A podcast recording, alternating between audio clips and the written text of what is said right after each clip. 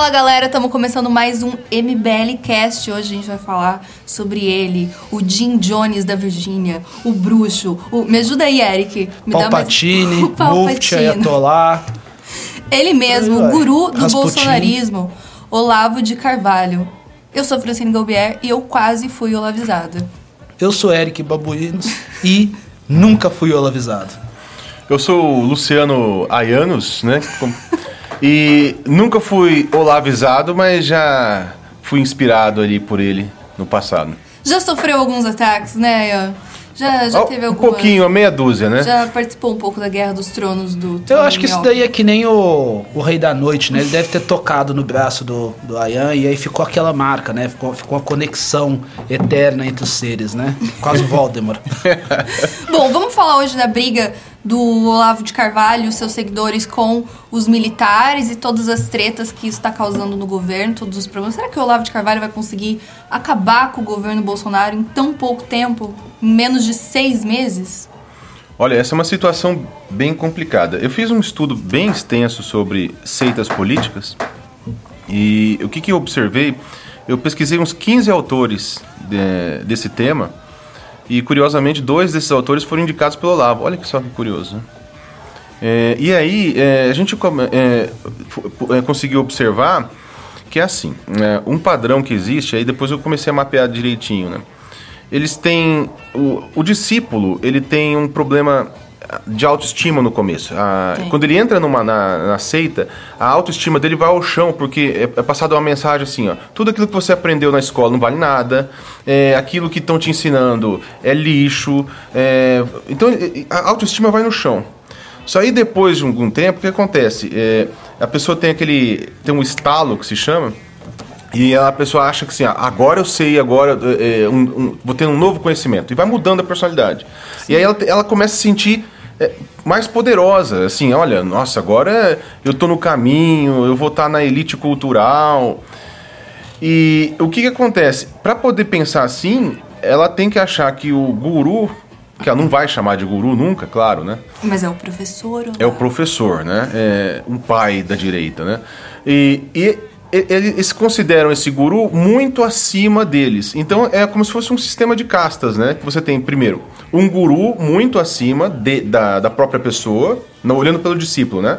Aí o discípulo ele olha para si próprio, ele se compara ao resto dos outros como se fosse assim, é, ele é um ungido. Então o que, é, o que tá fora é ralé, não vale nada. Então quer dizer, nós, é, aqui é, a gente é ralé, escória é do mesmo jeito que petista. Só que aí tem um problema. Esse tipo de, de ambiente, ele vai gerar uma falsa expectativa sobre a própria habilidade, porque as pessoas já se acham ungidas e são no, comuns. Ninguém está falando assim que é desqualificado, assim. Mas em média, esse tipo de ambiente vai atrair muitas pessoas que acham que tem uma qualificação melhor do que realmente possuem. Uhum. E o que, que você. O que, que acontece? Você vai entrar numa base de um governo em que você tem é, uma base que tem juristas, por exemplo, lá, é, gente do, da tropa do Moro. É tudo gente com mestrado, que tem uma, uma reputação muito boa na área, em sua área. Você chega, olha para a ah, turma do Guedes, você vai ter empresários. O Guedes não precisa daquilo, aquilo, né? Claro. É, é agora você vai. Cada um que você vai olhando, você vai vendo pessoas que têm muita reputação no seu meio. O que é normal da política, né?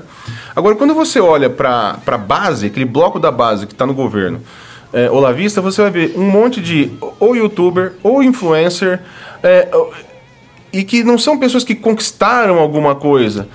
E esse tipo de gente, imagina só. Então ele, ele a pessoa ela vai é, ela é menos qualificada em média e ela tem ainda o clima de que ela é ungida. Esse tipo de gente é aquilo que historicamente a gente chama de revolucionário a gente fala, não, a revolução veio por causa da ideologia. Não, esse perfil revolucionário que toca fogo no circo, como os jacobinos ou os milenaristas no passado, eram pessoas assim. São pessoas que têm um alto nível de aceite de riscos. Eles têm um alto apetite de riscos.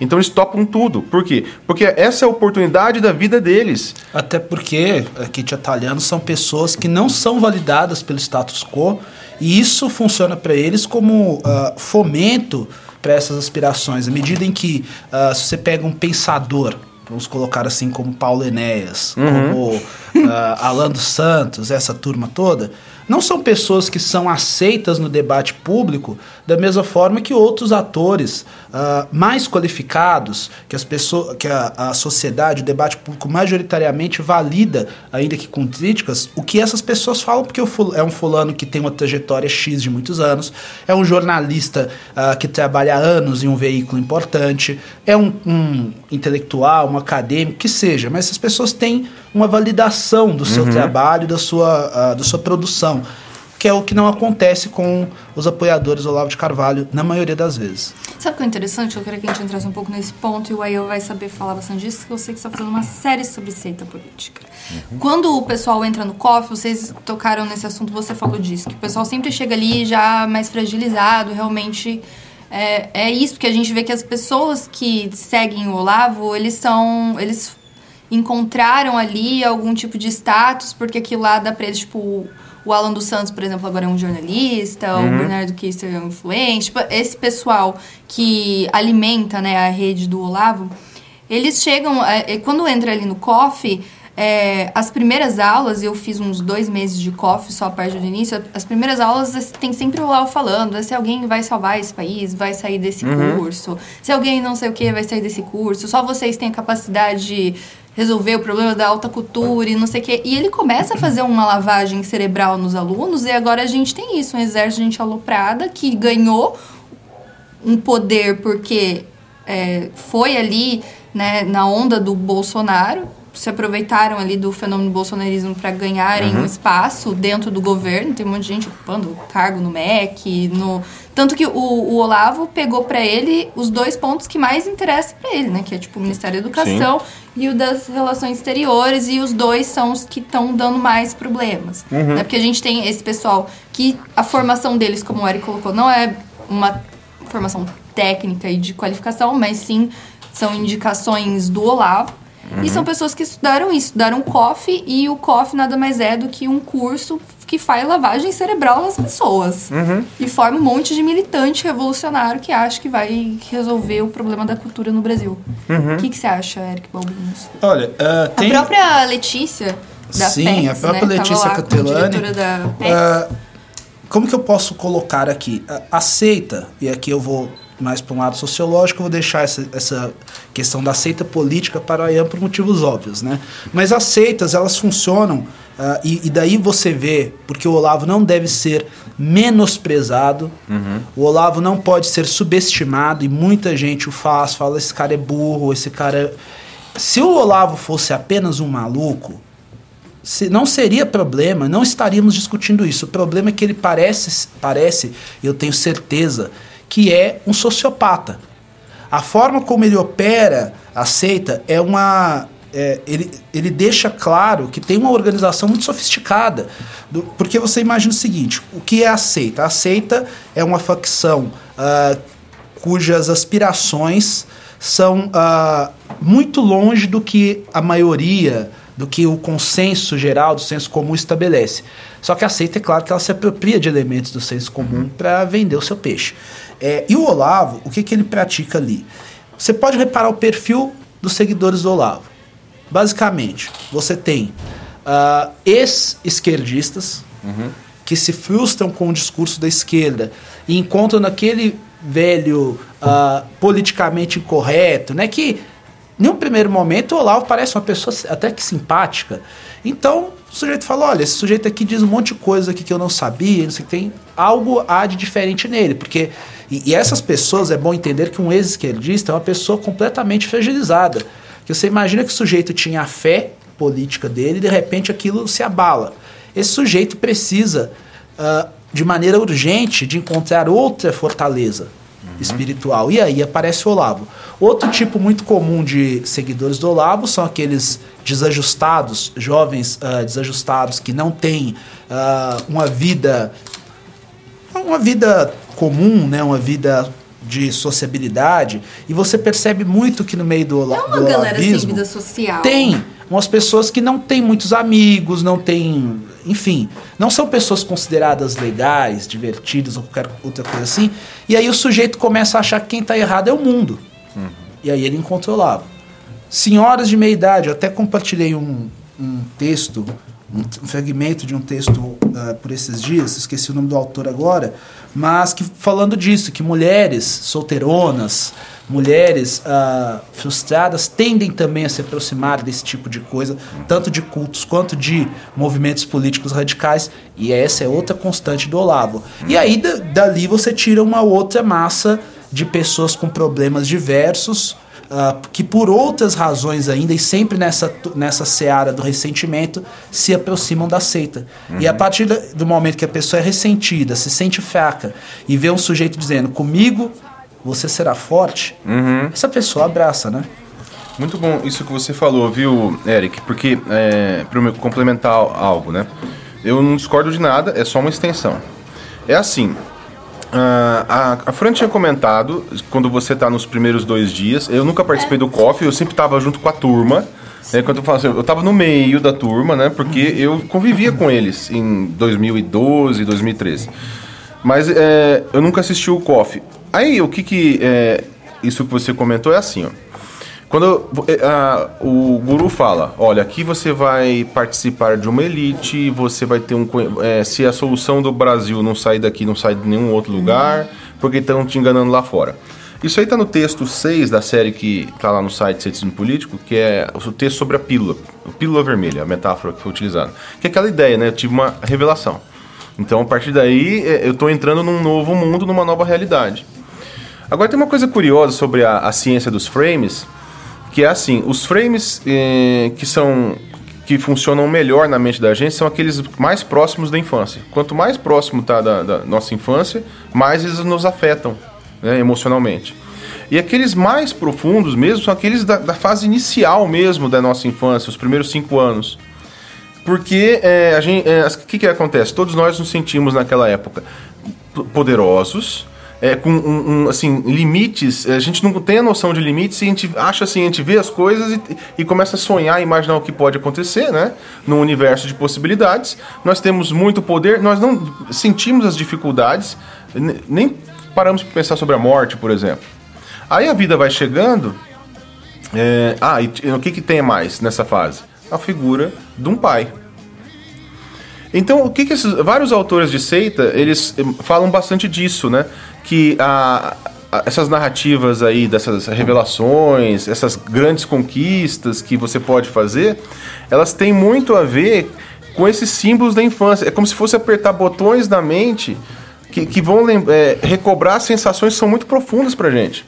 Então, a gente viu como essas pessoas foram afetadas emocionalmente. E não só isso, desculpa te interromper, uhum. mas ele fala muito também o seguinte, que aquelas pessoas que não concordam com você ou que não respeitam a, as suas ideias, e depois, mais pra frente, ele fala que a gente não tem que respeitar a ideia de ninguém, sabe? Se você não concorda com a ideia, você não tem por que você respeitar ela. Mas, enfim, ele, ele cria ali meio que uma fraternidade. Então, uhum. ele fala, os seus amigos vão ser as pessoas que pensam como você, são pessoas que vão sair também daqui desse curso, são pessoas que você vai conhecer, são pessoas... Sim. Aqueles que não não concordam com você, não, sei, não são seus amigos. E isso começa a isolar. E hoje você vê que a galera do, do Círculo do Lavo, realmente todo mundo bem próximo, um ajuda o outro. Não, isso não é uma cadeia de solidariedade. Pontos. Com uma sociedade. Primeiro porque assim. você imagina uma alma desgarrada, o sujeito não tem amigos, sujeito... Uh, eu conheci uma figura dessas, não vou citar nomes aqui, mas era um sujeito de, nos seus vinte e poucos anos, uh, não se deu bem em uma universidade federal, né? É, depois não foi bem aceito e aí começou a atribuir aquelas coisas à opção ideológica dele, uhum. né? Que, porque na verdade isso daí, como eu tentei argumentar com ele à época, eu falei, olha, uh, tente ser menos radical, não se colocar de forma tão excessiva que aí você pode, uh, as pessoas podem te perceber como alguém digno de confiança, de estabelecer laços. E não é, não é por isso uhum. que você alega, é porque você já se coloca de forma agressiva, então as pessoas te recebem assim.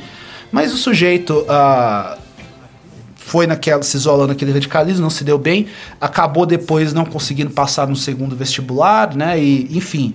Aí depois ele falou: ah, não preciso disso porque universidades ah, não prestam, diplomas são desnecessários. E aí começa. Porque a narrativa do Olavo é muito sedutora por isso ao, ao, ela não é como aquela narrativa, aquela filosofia perene que te diz que você tem que evoluir. É o contrário, a evolução pelo lavismo, ela basicamente não existe. O que existe é a descoberta da sua superioridade com, em relação aos outros. Uhum. Né? A evolução em si ela está na boca do Olavo. Até a alimentação ele recomenda, né? Não, o Olavo, ele, ele de fato é um guru porque ele uh, estabelece noções a respeito de tudo. Uhum. Do cigarro à terra, que ele diz que não sabe se a terra é plana, ele diz que não sabe das vacinas, então de tudo ele trata. E, e é uma lógica islâmica, né? Uhum. Só para lembrar, ele esteve lá também.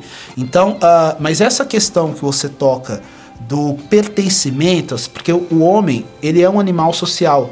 O homem não foi feito para caminhar sozinho. Uhum. Então, é natural que essas pessoas se percam nessa situação de uh, fragilidade emocional. E aí, quando ela se sente parte de uma família, isso é muito poderoso, sabendo que, embora ela seja talvez fraca, mas ela é melhor do que os outros, ela é superior moralmente a todo o resto, uhum. a quem não é o Lavete, e ela, assim como na lógica cristã, ela está ao lado daquele que tudo pode, que tudo sabe, que tudo vê, que é o Olavo.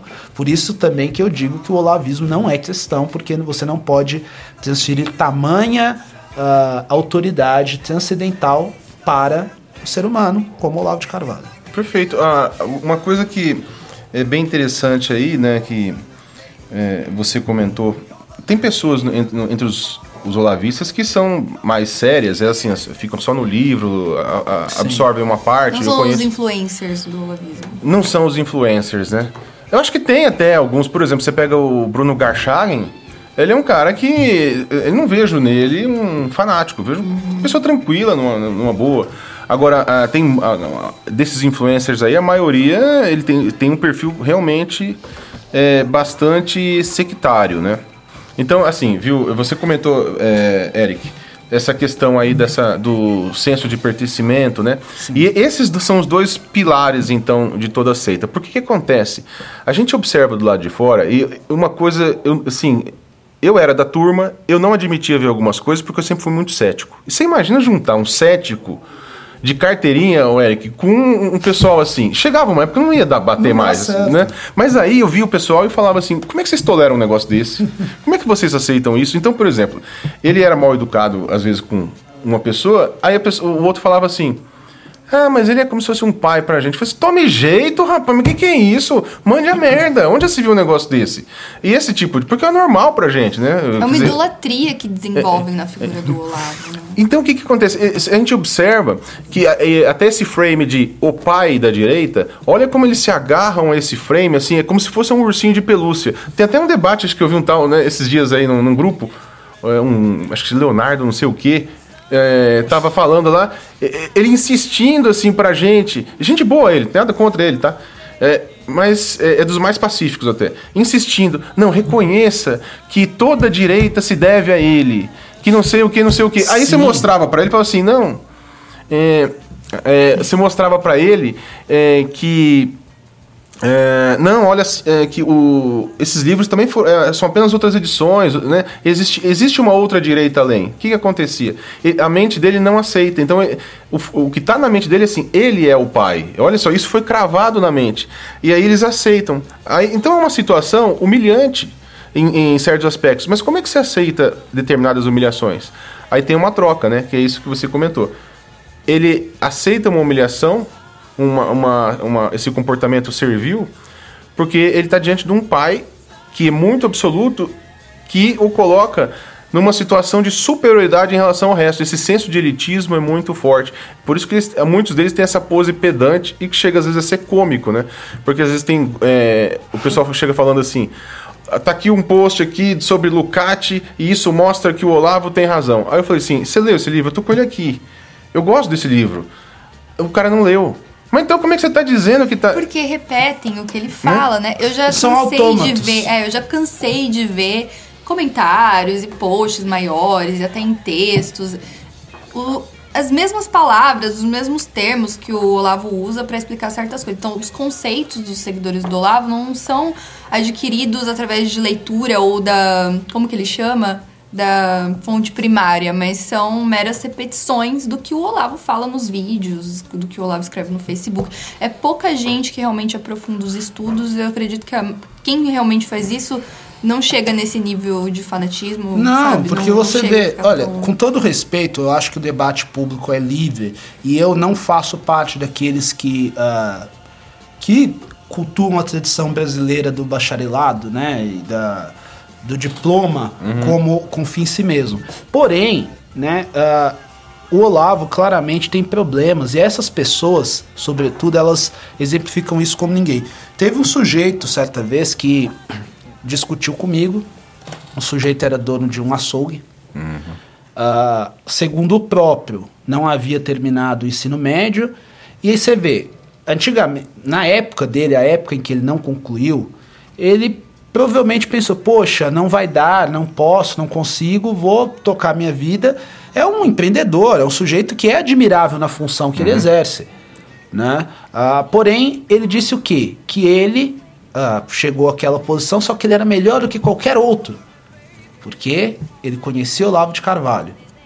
E aí ele veio argumentando comigo qualquer coisa com relação à política externa, porque a época o, o, foi quando o, Bolsonaro foi aos Estados Unidos, né? Que aquela viagem teve alguns ganhos, mas no contexto geral foi meia boca. E aí ele disse que não, que você não entende política externa. Eu falei, meus amigos, é, desculpa, sou bacharel em relações internacionais. Uhum. Eu imagino que eu saiba um pouquinho mais que a média. E aí ele, né, mas diploma, que diploma? O Celso Amorim também tem diploma? Mas que comparação é essa? Entendeu? Que comparação é essa? Eu acho curioso porque o, o olavismo é um fenômeno anti-academia, né? Anti-acadêmico. Ele é anti-intelectual. Anti-ciência, anti-ciência, inclusive. E tem que ser, viu? Tem que ser. Mas ao mesmo tempo ele se coloca como uma figura da educação, um professor, então, né? Quer que... dar curso. É, mas, tem, mas isso é, é, é, é, bem, é bem explicado. o que, que acontece? Isso aí, que nem você falou, tem método. É assim. Uh, o, quando você pega o iluminismo, que, que veio a ideia de se validar conhecimento. Então você questionou autoridades. Não estou dizendo que o iluminismo é maravilha, tem fases do iluminismo aí que geraram ideias é, de conquista das outras civilizações. Não, não é isso. Mas o iluminismo fez uma mudança mesmo na nossa forma de conhecimento. Uma delas, questionamento à autoridade, estipulação do método científico, a ideia de você é, tratar todo o seu conhecimento de uma maneira é, é, referenciada, com teses, para todo mundo poder consultar. Então, esses costumes, eles são, eles, eles vieram é, como uma conquista do iluminismo. Não estou dizendo que o que tinha antes era falso, mas olha só, mudou bastante coisa. Quando você. É, esse tipo de de conquista né, que a gente tem, isso vai contra as seitas. Todas as seitas elas buscam um retorno a, a esse período pré-iluminista em termos de conhecimento. Então, por exemplo, aquele, é, a ideia de você validar o seu conhecimento nas academias. Por exemplo, vamos discutir estratégia das tesouras em termos de papers. O que, que foi publicado? Mas não, o cara faz uma teoria ali no canto. Sim. Você não precisa é, ter tudo como paper publicado. Você pode citar é, é, trabalhos científicos dos outros. No, no, no, modelo tradicional que nós temos. Não, a pessoa está voltando para um passado. Outra coisa que tem, olha só, hoje é, nas universidades você tem que validar a tua ementa, por exemplo, de, do início ao fim, num curso. Por taxonomia de Bloom, por exemplo, níveis de conhecimento. É muito fácil para que um professor que vai substituir o outro, você tenha a garantia de que ele vai ensinar. Então você sabe como começa e como termina. Como é que é o curso do Olavo? Ah, não tem ementa. Você não sabe como é que. Sabe?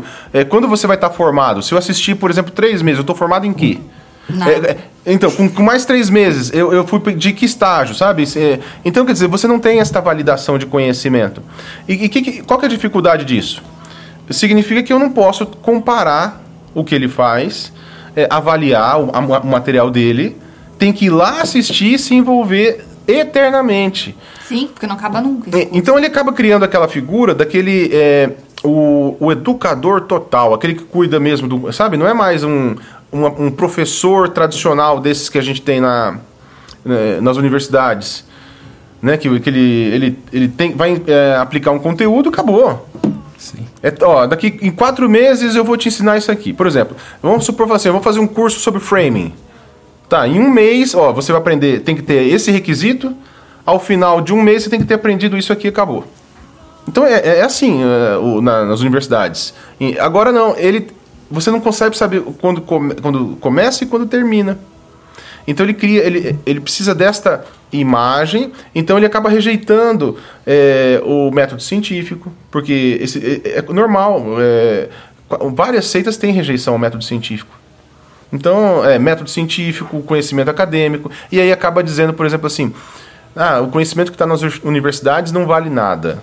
Olha, tudo bem que a gente pode reclamar da doutrinação, do excesso de pessoas de esquerda em humanas, até porque eles se interessam mais. Sim. Tá? É, por isso.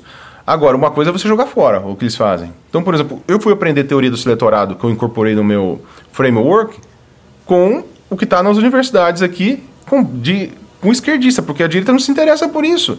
Eu fui aprender capital social para poder incorporar no meu framework com a esquerda, porque ninguém na direita fala disso. Então, é, veja, quando você rejeita o conhecimento acadêmico, você vai deixar de aprender muita coisa. Então você tem que criar um, uma malha de conhecimentos aqui para encher a cabeça das pessoas e não é um conhecimento que ele vai conseguir defender lá fora.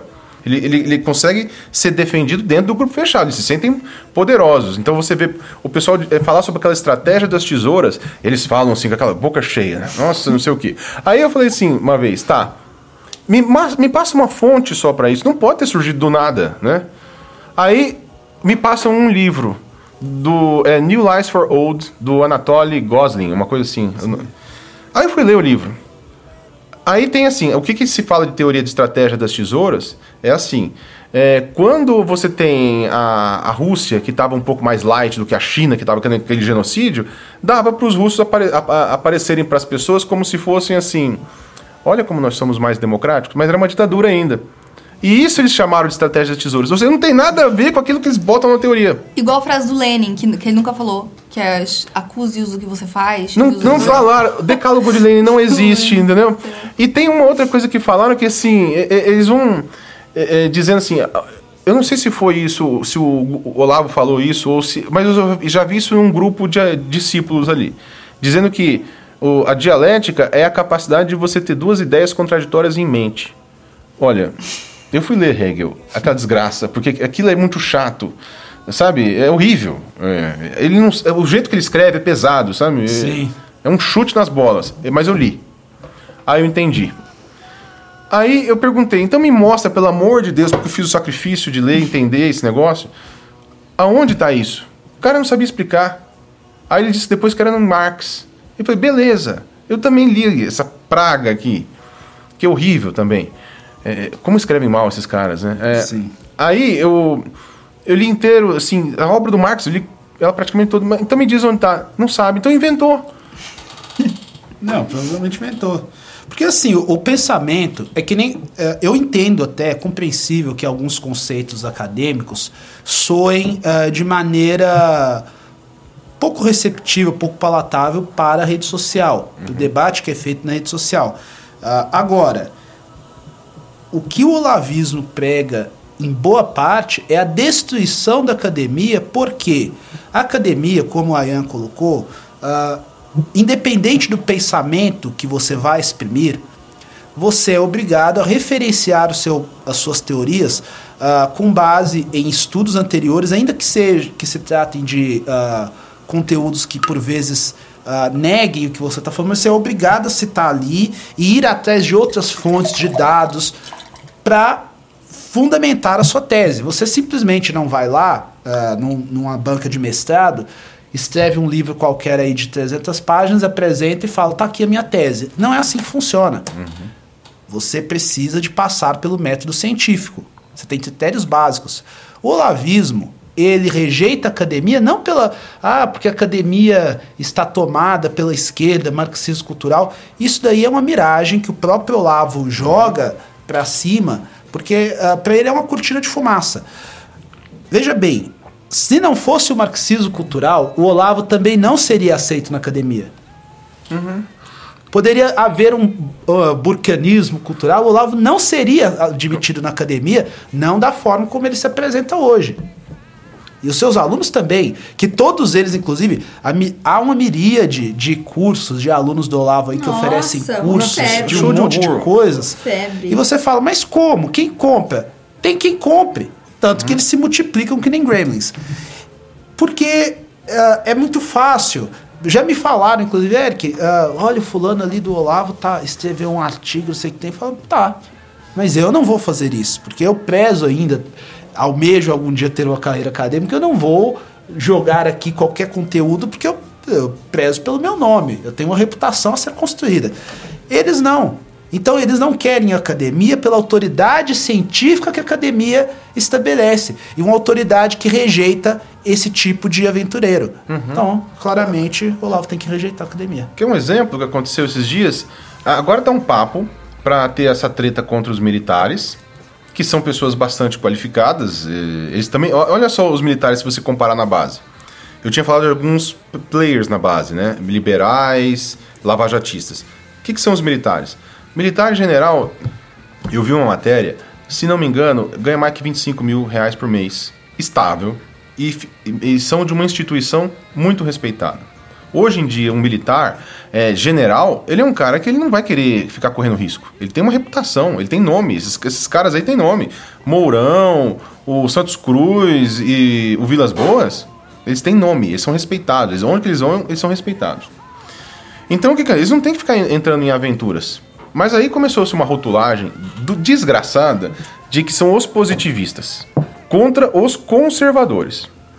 Aí eu tava num grupo de Whats e aí eu perguntei é, para o pessoal, falei, tá bom, então me digam aí, definam o positivismo. Ninguém sabia definir. Oito pessoas. Numa boa. Eu falei, olha, tá bom. Aí apareceu um que até tinha lido um livro é, sobre de positivismo. Falei, olha, me surpreendeu. Só que ele não tinha entendido o livro também. Mas é, é engraçado até, sabe? É, é, chega a ser cômico, né? E aí eles começam também a falar, não, nós somos o conservadorismo. Também não leram sobre o conservadorismo.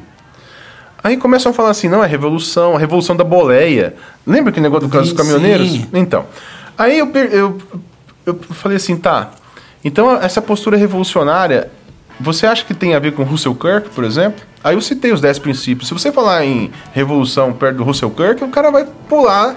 Te dar uma porrada. Vai dar, é, não. A gente viu Feliciano esses dias falando. Nós é, estamos com a revolução. O líder da revolução é o Bolsonaro. O, o, é, aí o pessoal começava a chegar no, no Twitter dele e falou assim: é, é, Valha-me Deus, é, é, Marco Feliciano, você está endemoniado. Vai ler o livro, você tá. É o inverso. Mas está é, endemoniado. E aliás, eu vou aqui aproveitar aqui, vou falar que a minha opinião não é a opinião do MBL, tá? Quero deixar registrado, em caso de processo, é a opinião do Eric Balbino de Abreu, se quiser me processa. Marco Feliciano é um embusteiro, é um vendilhão do templo, é um falso profeta. Se não fosse o falso profeta, ele não estaria agora apoiando um sujeito que vilipendiou a própria fé do Marco Feliciano e os que ele diz liderar. O, o, o Olavo de Carvalho insultou todos os evangélicos do Brasil e durante anos. E ainda hoje, aliás, hoje ele só não fala dos evangélicos porque ele está travando outra tizada. Porque se fosse o caso, imagine você se o Olavo de Carvalho conseguir de fato ser aclamado como imperador uh, supremo né, da, da, da Liga Intergaláctica, certamente um dos passos da agenda dele é a criminalização do protestantismo. Eu tenho plenos argumentos aqui, falas do Olavo nesse sentido. Uhum. Então, uh, o senhor Marco Feliciano é um sem vergonha, senhor Marco Feliciano é um vendido, atua como uma prostituta política. Ele é uma vergonha não só para os evangélicos, como para o parlamento. Eu já defendi o Marco Feliciano muitas vezes, por isso que eu tenho esse, essa, esse rancor pessoal, porque é indigno é ultrajante uma pessoa que se apresenta como cristão, como protestante, abraçar um leproso moral como Olavo de Carvalho, um sujeito, um embusteiro, sabe? Uh, uma, uma, pessoa abominável. E vai o Marco Feliciano com seu laque no cabelo tuitar que ele é líder de revolução. Feliciano, você não representa ninguém que tenha honra. Por é outro isso. lado, o Malafaia criticou o Olavo. Porque o Malafaia tem o mínimo de dignidade. Você pode ter divergências teológicas, mas você observa quem é quem nessas horas. Porque é que nem quando dizem, por exemplo, que o MBL é vendido porque não está com o Olavo e Jair. Falo, mas que vendido burro é esse? Se eu sou um vendido, eu quero me vender, e oportunista, eu quero me vender para quem tem o poder, não para quem não tem nada. Qual era a lógica do MBL apoiar o PSDB agora, agora que o PSDB morreu no, é. no primeiro turno com 4%? Seria mais interessante estar tá falando que o Jair tem. Que, aliás, que Jair é mito e Olavo tem razão. Como faz o Marco Feliciano, que, repito, é um sem vergonha, embusteiro e canalha. E o que, que, vocês acham que o olavismo quer? Tem um fim nisso tudo ou ele é, o Olavo tá jogando tipo um Joker, ele quer o caos? Para mim é poder. É, geralmente os, os gurus, eles são muito pragmáticos. É, o Reverendo Moon, assim, se a gente olhar o... Ó, vou falar uma coisa assim, o pessoal que fala que o Olavo é o cara eu falo para os discípulos dele, ó, ele é lixeira perto do Reverendo Moon. Ali é poder. Ali é grana. Ali é, ali é você cooptar um, assim 50, 60 deputados. Ele criou até aquele jornal Washington Times que estava naquela campanha da difamação da Constança. Sim. Então, na, foi o Reverendo Moon que criou. E o, então o que, que acontece? A gente observa que esses eh, gurus, eles geralmente têm envolvimento com questões políticas. Jim Jones tinha. É, e o que, que acontece é que eles são pessoas é, que têm uma habilidade para usar bem o narcisismo. Aliás, eu acho coisa muito engraçada que as pessoas falam assim. Foi muito bom você ter falado antes aquilo ali, né? As pessoas usam esse paternalismo de falar assim: ah, o Olavo é doidinho, ah, o Olavo é, é. Como é que tem muito ego? O Olavo é muito narcisista. Aí eu digo para essas pessoas assim: bom, se a pessoa não é narcisista, ela não tem que ser guru em primeiro lugar, porque essa é primeira habilidade você tem que ter. Porque você não vai convencer o pessoal que você tem, né? A, a, essa superioridade, né? Então, para ser um, um narcisista é, é mais hábil para fazer isso. Aí, então, quer dizer, é, então a pessoa ela tem que ter ela, essa habilidade, o narcisismo, e ela pode ter um projeto político. Agora, a verdade é que este modelo ele omite muito conhecimento das pessoas. Então, ele é né, um mecanismo de exploração. Tudo aquilo que você blinda o conhecimento né, é, das pessoas, você não se abre para falar assim, ó, tá aqui meu conhecimento, compare com o dos outros, isso aqui é normal na troca de conhecimento. Agora, quando você é, expurga, por exemplo, algumas pessoas como assim, raso, não ouçam mais o que ele tem a dizer. Como não ouçam o que ele tem a dizer? Então você tá. Isso é uma forma de exploração.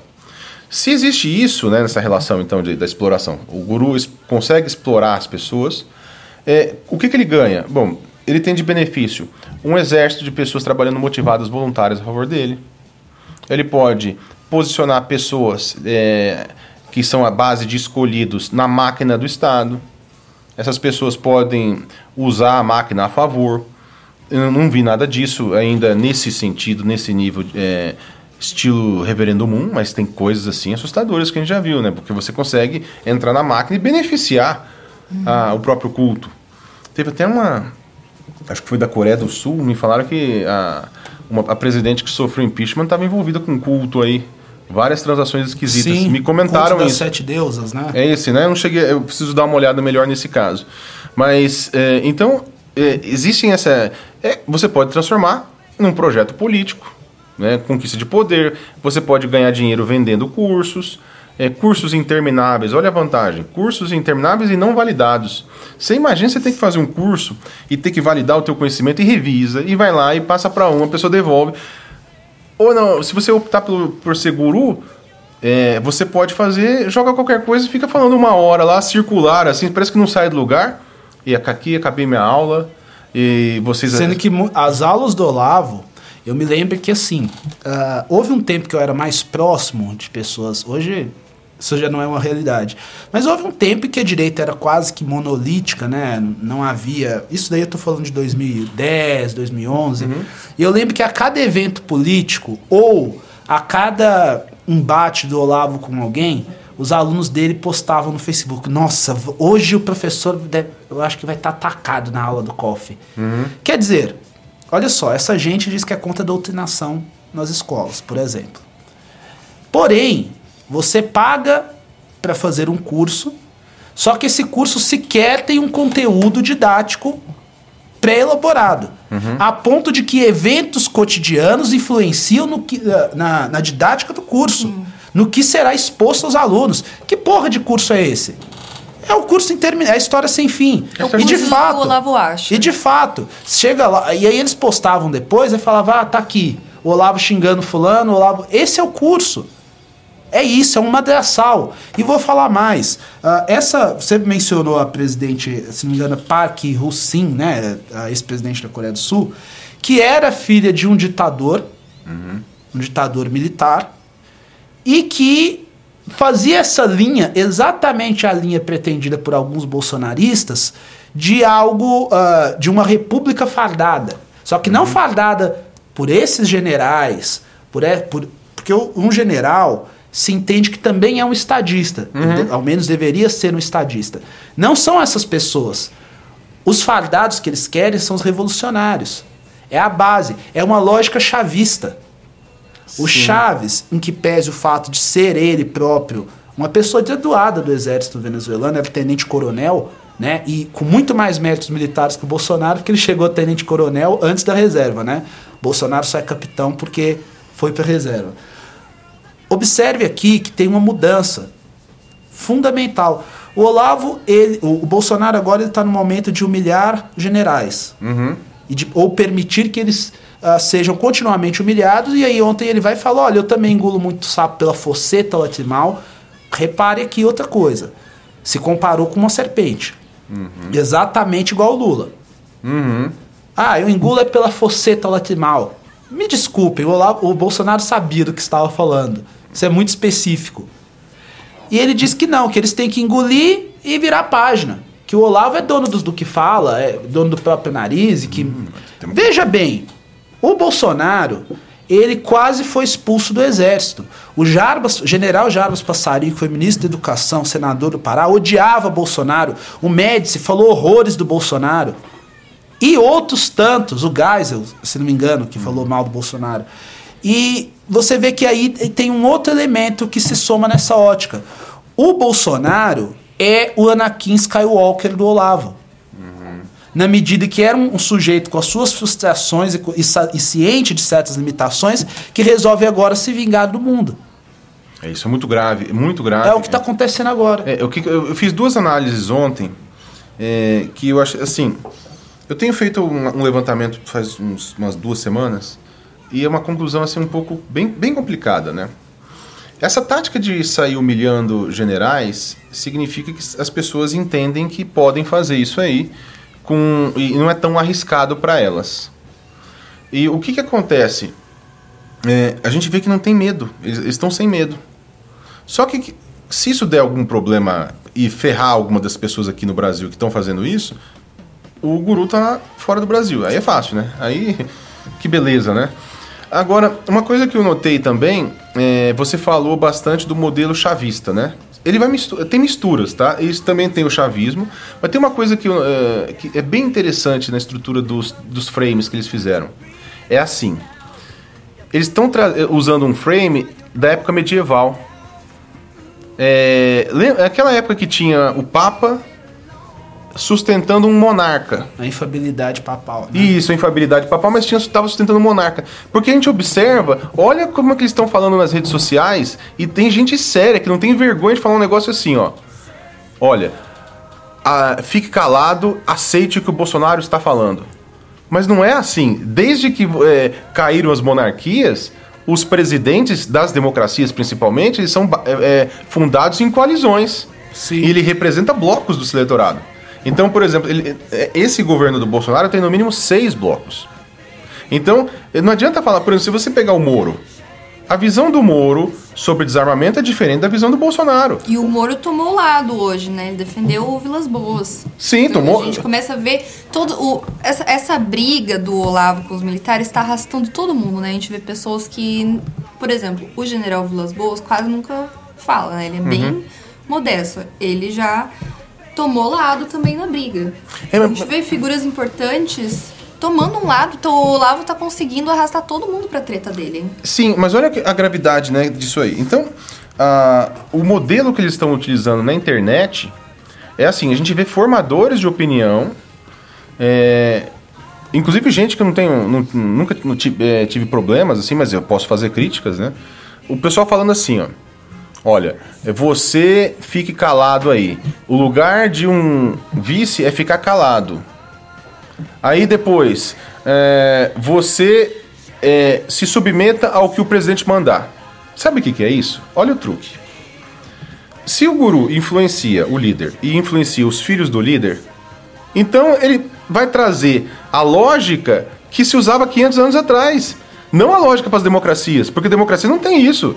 Democracia, o líder conquista o respeito. É, porque ele, ele, tem uma coalizão abaixo dele, são 400 a 500 pessoas que estão ali é, na base do governo. Numa democracia. Numa ditadura, é 100 pessoas, 80 pessoas. É, na Venezuela, por exemplo, é umas 150 pessoas. No Brasil, que é uma democracia, é 500. Quanto mais pessoas na base, mais é um país democrático. Essa é a teoria do eleitorado. Sim. Então, o que acontece? Se você um presidente numa democracia não tem essa assim eu mando e os outros obedecem. Não ele negocia ele alinha ele vai posicionando. Agora você vê pessoas aparecendo na internet e devia printar tudo. Isso é uma vergonha que vai ficar para a história deles. Passado essa se, é, quando passar esse frisson aí monitorar olha o tanto de gente que tá entrando nessa barca e falando assim calhe a boca e, e o Bolsonaro que vai dizer o que você vai falar. Ou é, a agenda do presidente é essa e você fique quieto então, que eles estão agindo de um jeito né? autoritário, assim, de um nível de autoritarismo que a gente não viu nem no tempo do PT. É, o PT se você pegar assim, no, no geral, o governo é, da Dilma era um governo de tendência autoritária, sim. Agora, se você pegar em bloco isolado, este bloco aí, ele é mais autoritário do que o PT foi, assim, no geral. Porque eles não aceitam, eles usam um modelo que não é nem, nem de ditadura light pra, internamente. É, ou você fica calado porque é, é, eu tenho, a gente tem uma milícia virtu, as milícias virtuais aqui, que são os 30, 40 formadores de opinião, que vão destruir você. E aí o pessoal ficando com medo, com medo, quer dizer, a, a, a, essa estrutura de culto criou a. É a sua polícia da fé. A sua polícia é, da fé. Exatamente. E isso também é uma orientação do Lavo, né, no COF. De que ele fala, quando você vê o seu professor mentindo, quando você vê alguém falando uma mentira, você tem obrigação moral de ir lá e humilhar a pessoa em público para ela não falar mais nada. Então também é uma coisa que ele vai enfiando na cabeça dos alunos. Daí a gente tem agora esse fenômeno dos influenciadores, de pessoas públicas que não deveriam se comportar dessa maneira, que fazem também isso. A gente vê essa baixaria na mídia, todo dia um monte de gente brigando, os filhos, os próprios filhos do presidente, né, entrando uhum. nessa. E a gente vê também uh, uma massa orgânica, né? Que são aquelas pessoas que não são influenciadores, mas que também seguem o Olavo. Provavelmente nem assistem também o KOF, mas é uma massa de gente que escuta isso, que o Olavo tem razão, e ele acabou virando um guru para essas pessoas. Uhum. Então é um fenômeno bem bem curioso e preocupante. E outra coisa que eu acho que é interessante a gente comentar sobre essa briga do Olavo com os militares é de que até pouco tempo o Olavo de Carvalho elogiava muito os militares, tanto que no começo, lá do, antes do processo de impeachment, os seguidores do Olavo queriam até intervenção militar, porque que... era a melhor coisa que tinha acontecido para o Brasil. E de repente, a partir do momento que ele não recebe aceitação que ele gostaria dos militares, ele se volta contra eles e sai atacando pessoas. Na eu verdade, achei muito baixo, Eric. Na verdade. Peraí, eu quero sim. ver seu comentário duro, reacionário sobre isso, porque eu achei, sim, de um mau gosto, de passou de todos os limites o, o Olavo de Carvalho falando que o Vilas Boas não sabia o que falava porque era doente, sendo que o Vilas Boas ele tem um problema sério, assim, um, não, sabe? Assim, você vê a baixeza, Mas, sabe? Ó, eu, eu vou a te falta falar de moralidade, tipo, gente. Eu, eu gostei muito. Eu, eu, quero, já peço escusas aqui, né? Porque eu, eu uh, comecei a, a ficar imitando o Andreas nessas coisas que ele fala do a método, né? Que ele fala com muita. Uhum. coisa muito particular, mas de fato, aqui cabe a método. A Ana Arendt, eu sempre. Isso virou clichê para quem lê o Reacionário. Leiam as origens do totalitarismo. Uhum. Que as edições brasileiras falam que é as origens do totalitarismo, nazismo e fascismo, mas na verdade o título original é Nazismo, Fascismo e Socialismo. Enfim. Uhum. A Ana Arendt ela coloca o seguinte: uh, se você quer destruir o seu inimigo, mas não destruir para destruir, destruir para conquistar, você primeiro golpeia a dignidade quando uh, Hitler come, ele sempre teve os judeus como alvo, mas ele não assumiu uh, como primeiro-ministro e depois falou: olha, amanhã decreto, os judeus vão para o campo de concentração. Haveria revolta. Uhum. Então, primeiro, isso é uma dinâmica social. Primeiro, você tem que naturalizar no imaginário daquela comunidade ou no imaginário coletivo a noção de que aqueles que o seu alvo é indigno, uhum. possui menos direitos ou que é inferior, que seja. Então, a partir desse momento, o Hitler começa a avançar com várias plataformas sobre direitos da população judaica, até o momento em que a população alemã comprou a ideia de que eles eram de fato inferiores e começou a achar natural, por exemplo, que judeus tivessem propriedades confiscadas, que fossem proibidos de ocupar funções no Estado. Gente que já possuía uh, posições de importância no Reichstag perdeu pela sua condição, as pessoas naturalizaram isso. Uh, tem um caso muito interessante no Japão. Uh, tem, é uma, tem até uma lenda urbana a esse respeito uh, de uns bandidos, né, que por motivo de dívida, enfim, pegaram uma usuária de drogas e mantiveram essa moça por, como refém, espancando ela, uh, praticando abusos físicos, sexuais durante um determinado tempo, vários dias. E essa moça ficou ali e, e ficou um comportamento muito louco naquele microcosmo, porque pessoas todo mundo que passava por ali batia na moça. Uhum. E não eram pessoas. E muitas dessas pessoas não eram pessoas violentas, talvez, mas é, era a dinâmica social estabelecida. Então o pessoal via a moça acorrentada ali por dívida de droga, as pessoas, ah, solta ela, ou qualquer pessoa racional. Não, as pessoas chegavam ali e agrediam também, começou a se tornar uma coisa natural, que aí um ia lá e, e apagava cigarro na moça, outro ia lá e, e enfiava ah, objetos pontiagudos na pele dela, e isso até o dia que ela não aguentou e morreu. Mas notem, quando essa turma, seja do lado do Olavo ou do Bolsonaro, ah, começam a naturalizar comportamentos como do Cássio Tirapani, por exemplo, uhum. aquilo que aconteceu quando ele deixou a seita Aquilo ali foi um indicativo de totalitarismo Sim. e da doença mental desses líderes. Quando o Olavo ataca a doença de um general, que ele fala: olha, esses generais estão escondidos atrás de um sujeito de cadeira de rodas, depois eles disseram que, que houve uma reação inesperada, talvez. Porque eles disseram: olha, é, nós não. Foi mencionado, não, foi mencionado até um, o cu que é, não funcionava. É, ele assim. não. Porque ele só caga o dia todo. O Olavo falou desse jeito. E aí o que acontece? Qual que era a esperança dele? Eu tenho. Porque, como o Ian disse, essas pessoas são alopradas. É o tudo ou nada. É, o Coringa, eu acho que o Olavo se, se, se enquadra nessa categoria, mas assim, eu não acredito que as pessoas vão querer o caos pelo caos. Eles querem o caos por poder. estratégia poder, de poder, poder, né? E aí, quando o Olavo trata dessa maneira um general, e ele diz que o general é frouxo, etc., e se vale da condição, é para fazer essa associação de fraqueza, caracterizar o sujeito como fraco e impotente. E ainda vai o presidente ainda da medalha? Entendeu? E isso depois de ter recebido a medalha do presidente, da, da maior ordem uh, de cavalaria da República, isso tem método. A intenção dele é exatamente golpear a dignidade dos militares. E teria sido muito bem sucedido se a sociedade houvesse sido completamente corrompida pelo lavismo. Então, tem um detalhe aí. É, uma crítica que eu sempre fiz, é, numa boa, eu acho que isso pode ser mudado de uma hora para outra. É, eu acho que foi um erro é, de liberais em geral terem capitulado e aceitado essas estratégias de assassinato de reputação é, e não ter não defendido, porque era sempre assim. É, ah, não, deixa falar e não dá. É... Não dá publicidade. Não dá publicidade. O que, e nunca teve resposta à altura. O que, que aconteceu? Criou, ele normalizou a imoralidade né, e foi aumentando.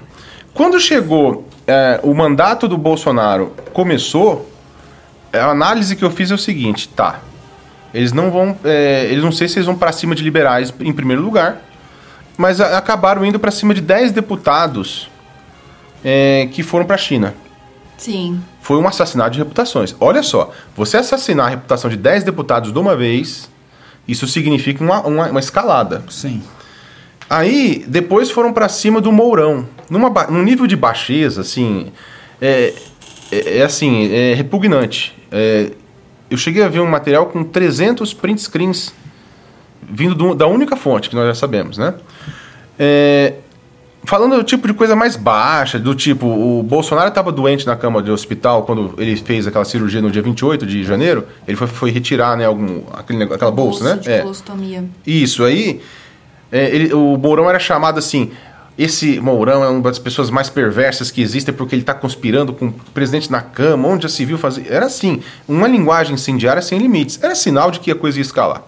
Quando é, eles foram para cima de mais umas duas pessoas, do Bebiano, por exemplo. Outro nível baixo. Não se faz aquilo com uma pessoa que é da base. Não existe isso, né?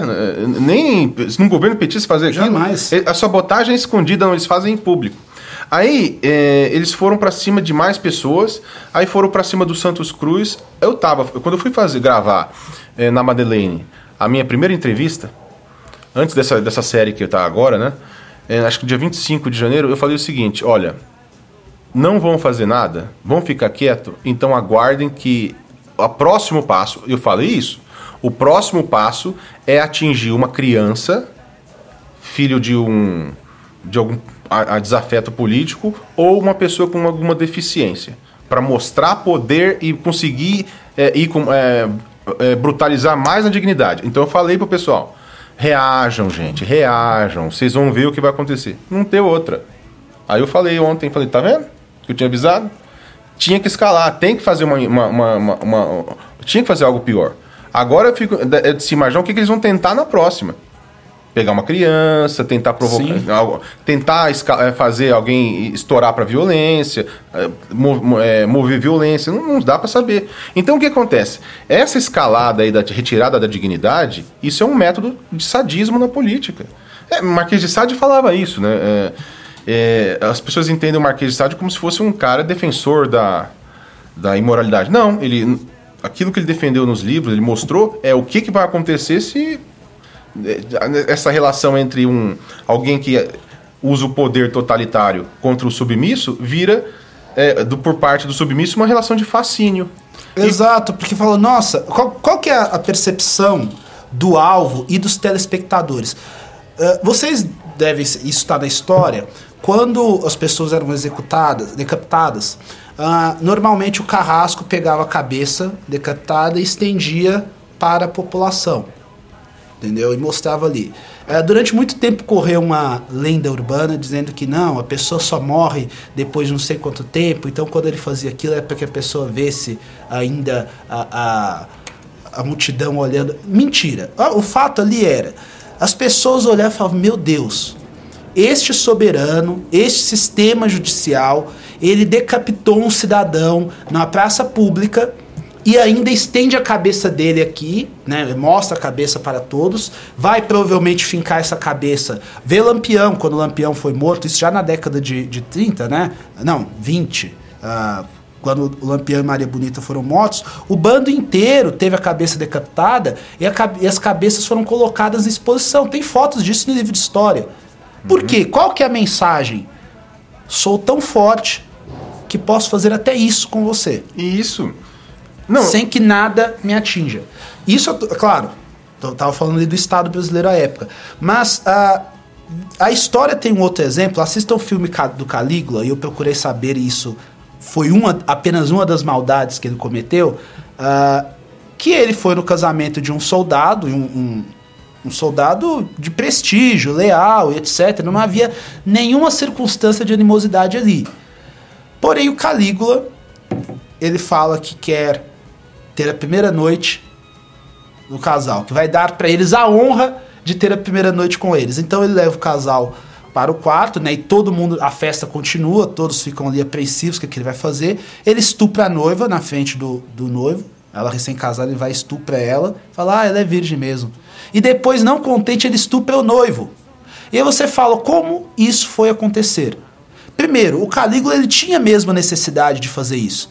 Porque se ele não demonstrasse total falta de princípios, total falta de humanidade e uh, como que eu posso colocar essa, esse destemor em praticar o que é mais abjeto, ele não seria temido o suficiente.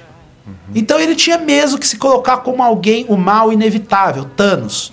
É essa a lógica. Uhum. Né? Você ser temido e do outro lado, isso acontece muito, daí que vem a síndrome de Estocolmo, por exemplo, porque a pessoa quando chega um momento. O, o homem, isso aqui a, a filosofia Pereira também coloca, que o homem, ele não foi. Ele é um animal social também, e ele depende uh, de uma autoridade na vida dele. Seja uma autoridade temporal, autoridade uh, divina, que seja. A partir do momento que você vê que a sua vida está entregue nas mãos de uma outra pessoa e que ela tem o poder de fazer tanto mal quanto bem, você não vai lutar mais. Você simplesmente aceita. E se faz, alguns alguns E muitos se muitos fascinam. se fascinam. Muitos se fascinam. Quando você vê em Game of Thrones a cena do Theon Greyjoy, que a irmã dele tenta o libertar das garras do Ramsay Bolton e ele, ao invés de fugir com ela, ele ainda reage e luta com ela, é isso. Ele acha que ele tem que ficar Ele acha que ele tem que ficar que lá. Merece, merece de certa forma, que ele não é ninguém. Entendeu? Então é essa, é uma lógica perversa, é a mesma lógica de relacionamento abusivo. É, eu estou fazendo uma, uma, Eu cortei é, da série sobre seita política porque eu entendo que isso era um assunto mais amplo, eu já avisei Sim. os leitores. Mas é, sobre o sadismo né, para você criar a submissão. Então eu incluí uma parte suficiente na série sobre seita política, mas é, eu vou fazer uma abordagem mais extensa.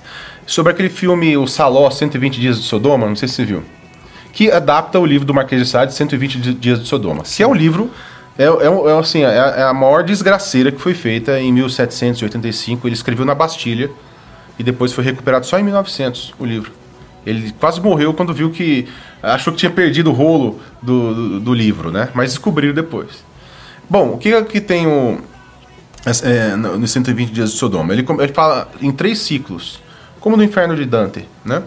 Que você tem o primeiro ciclo das manias, o segundo ciclo das fezes e o terceiro ciclo do sangue. É, são quatro pessoas num castelo, quatro nobres num castelo, que levam algumas é, concubinas que vão ficar fazendo narrativas ali, e é, oito casais de adolescentes. Então esses aí vão apanhar, vão, vão ser alvo de brincadeiras sádicas. E o primeiro ciclo é só mania, né? Só brincadeirinha, então é um tapa na cara, uma chicotada aqui e tal. O segundo ciclo é o ciclo das fezes que são obrigados a comer merda. Literalmente.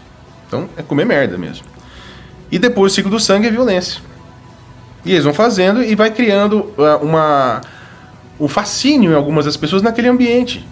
Que é isso aí, quer dizer, o, o Marquês de Sade queria mostrar como o sádico ele não respeita aquele que se submete. E tem até uma autora que chama Pauline Reage que ela falava bastante disso, história de O Sabe aquele que, que, que Cine Privé tinha bastante disso? Sim. Foi adaptado várias vezes isso aí já. É, então, é, ela mostrou essa autora que o, tinha uma, um casal, uma mulher que era estava no castelo do amante que toma chicotada e corrente pra cá, tá Chega no final, ela pega um charuto e cola na mão dele. Ele fala: "Agora respeitei". Quer dizer, ele espera, ele tá esperando a, a batida de volta. Então, olha só uma coisa que interessante. O Frota desce o relho no Olavo. O que, que o pessoal fala? Ele merece respeito. Então, o sádico, ele, ele espera, ele, ele vai medindo, então ele vai assim, eu vou bater naquele, bato naquele, bato naquele. Esse aqui bateu em mim de volta, no mesmo tom, opa, ó, esse aqui, vamos monitorar ali que ele, ele merece respeito. Ele, ele, não aceita indignidade. Aí tem um outro que, é, que acha assim, ah, eu vou ser passivo, não sei o que, que meu, ah, eles vão para cima. Aí é regaço. Eles não respeitam o submisso. Então é, é preciso tomar cuidado. Então é, é, importante bater de frente. Isso é o que eu estou dizendo. Ah, uma forma de você reagir ao culto é bater de frente. Eu, é, viu aquele general, como é que chama? Paulo Chagas. Paulo Chagas regaçou. O que, ele falou mesmo? Ele falou. Nossa, chamou de Rasputin. Não, ele falou assim. parda. Falou que caga pela boca, uma coisa assim, é, nessa última. Sim, não, ele, ele, ele, ele amassou o Olavo. Uhum. Amassou o Olavo. Tanto é que o guru ficou. E, e, daí eu gosto de medir as reações, não por essas explicações. Ah, não, isso daí essa pessoa não é ninguém. Mas sim pela dimensão do alarido. Quando demitiram a Letícia Catelani. Uh, muitos disseram, não, isso daí vamos aguardar, não sei o que tem. Isso não deve ser feito. Uhum. Nós devemos bater de mão fechada. Uhum. Quem quiser não só ser respeitado, mas porque vamos entender o olavismo como ele é. O olavismo está para o Brasil, assim como o islamismo radical estava para o Irã na revolução quando depuseram chá. O Bolsonaro é o Rouhani. O Olavo é Atolá. Só que aí que te, isso também é um problema para o Bolsonaro. Por quê? Eu já falei isso. Bolsonaro, ele para ele foi útil. A, a, relação do Bolsonaro, do Jair com o Olavo é uma, uma relação de utilitarismo, uhum. mais do que identificação, porque a agenda do Bolsonaro é uma agenda nacionalista, desenvolvimentista, não é exatamente a agenda religiosa, messiânica do Olavo. Uhum. Pode ser que um dia os dois briguem, Uhum. Pode acontecer. Assim como Vargas brigou com os integralistas, porque são uh, objetivos finais totalizantes e distintos. Cada um é autoritário e totalitário em sua própria esfera, a ponto de que não podem coexistir. Então, se o Olavo vai brigar com o Bolsonaro em determinado momento, não sabemos. Isso depende do sucesso dessa primeira fase da revolução. Uhum. Se o olavismo subsistir agora, ele vai brigar com o Bolsonaro, com o bolsonarismo lá na frente, a menos que o Bolsonaro seja de fato esse tutelado que algumas notícias dão conta. Por enquanto, eu não acredito. Por enquanto, eu não levo isso em consideração. Mas o que o Ayan coloca dessa necessidade do domínio, de golpear a dignidade, de o tempo todo uh, fomentar esse tipo de conflito, de extensão, até obter a capitulação final, por quê? O processo todo é muito desgastante. Você olha só, em, em três meses de governo, parece que se passou um ano. Sim. É um cataclismo Todo político. Dia tem é, é, e é extenuante para quem se debruça sobre esse assunto como nós, você termina no final do dia fisicamente cansado. Uhum. Então você imagina quem está pessoalmente envolvido. Você imagina um Souza que, né, uh, ou um, um Vilas Boas. Isso é degradante. Só que o problema do Olavo, aí eu coloco um outro problema. Agora, ele está lutando com alguém que lutou em guerras, de fato. O, Souza, o Santos Trios, ele lutou no Congo, inclusive. Uhum. Derrubou um ditador. E lá foi feia a coisa, lá e era ali. Ali era um genocida dos sonhos do Olavo. Que eu tenho uhum. certeza que o olavismo faria algo desse sentido com seus opositores. Mas não, eu não estou falando aqui de um, de um militar de gabinete. Então eu acho que essa briga com os militares ela tem uma vantagem objetiva. Porque agora o, o olavismo está sendo obrigado a gastar todos os seus cartuchos, o bolsonarismo também, uhum. como enquanto fiador político. É, então daí eu acho que isso daí foi muito bom, né? Sim. Porque a partir se demorasse a acontecer esse tipo de conflito, o olavismo ia fazer igual o petismo fez em outros tempos, seria mais trabalhoso. É melhor você combater a sarna enquanto ela está nos seus estágios iniciais. É isso aí. Bom, então é isso, galera. Vamos continuar acompanhando aí a novela aqui na República das Bananas do Equador. Vamos ver quem que vai sentar no final no trono de Nióbio. Será os militares? Será o bruxo da Virgínia? Não sabemos. Mas quero que vocês façam as considerações finais e digam, o Aya já adiantou qual é a visão dele, como podemos combater né, as magias do bruxo da Virgínia? Parar esse, essa revolução olavética que está acontecendo? Olha, é, assim, não quero fazer marketagem, mas eu entendo que não, não tem um material similar àquela série é, que foi feita a arte da seita política, é, de graça, quer dizer, não precisa comprar, né? É, vai ter não um livro. Não é um curso é. online. Não é um curso online, é só acessar o site ceticismopolitico.com, na aba ensaios, vai, você vai entrar de cara e vai ver os 10 ensaios ali. Eu, nesse final de semana eu devo publicar o último, que é o 11 primeiro, que são as dicas de como é lutar. Agora, uma coisa que pode ser feita também é não é, realmente assim, não deixar barato. E não é para sair agredindo inocente, não é para mimetizar o comportamento da seita de jeito algum. O que é importante é essas pessoas que estão agredindo, os discípulos que estão agredindo, tirando a honra dos outros, é a essas pessoas que deve ser dada uma resposta no mesmo tom. E isso eu acho que deveria valer para os defensores dos militares, para os centristas, para todos os adeptos da democracia em geral, todos os outros setores da direita, sabe? E abandonar um pouco aquele paternalismo de falar assim, ah, não, coitadinho, doidinho. Não, questionar moralmente. É imoral isso que foi feito. Todos esses linchamentos virtuais que aconteceram sendo são imorais, não tem justificativa para isso. Não existe isso dentro de uma base. Então tem que é, começar a tratar como adulto. Né? Adulto faz uma coisa errada, não fica passando a mãozinha na cabeça. Né? Chamar de doidinha, passa a mãozinha na cabeça, igual criança. Ô, oh, coitadinho, doidinho. Não. É isso aí, moral, tá errado, tem que combater. Eu acho que o caminho é esse aí. Você, Eric. Bom, uh, eu sempre considerei o Olavo uma ameaça, ainda nos idos de 2014. Nós tivemos desentendimentos, escaramuças com a tropa dele. Uh, eu vi e eu entendi que ele era uma ameaça depois que ele rompeu com o MBL por conta do impeachment, porque nós não nos submetemos a ele.